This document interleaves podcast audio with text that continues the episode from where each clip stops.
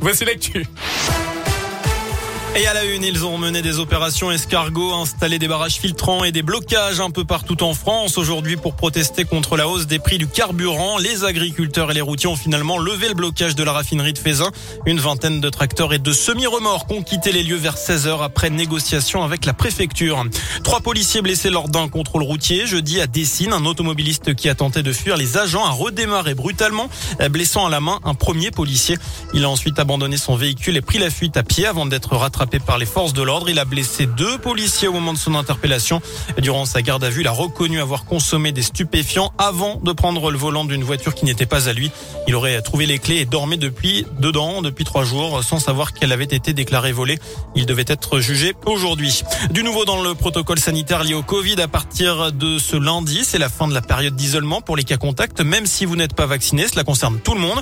Les collégiens et lycéens pourront donc rester en classe. Il faudra tout de même faire tester euh, vous faire tester deux jours après avoir été prévenu et s'isoler si le résultat est positif. D'après Olivier Véran, le ministre de la Santé, malgré la hausse du nombre de cas de Covid ces dernières semaines, il n'y a pas de signal inquiétant dans les services de réanimation.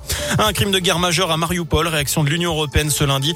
Les ministres des Affaires étrangères et de la Défense de l'Union européenne se réunissent ce lundi pour étudier de nouvelles sanctions contre Moscou. En, Chine, en Chine et en bref, un avion transportant 123 passagers et 9 membres d'équipage s'est écrasé dans le sud-ouest du pays. On termine avec un mot de football, un ancien et trois petits nouveaux à Clairefontaine.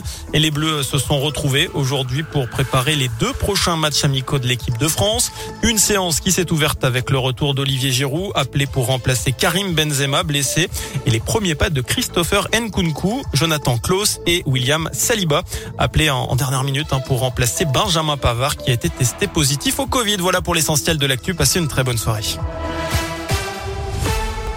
Merci beaucoup Sébastien.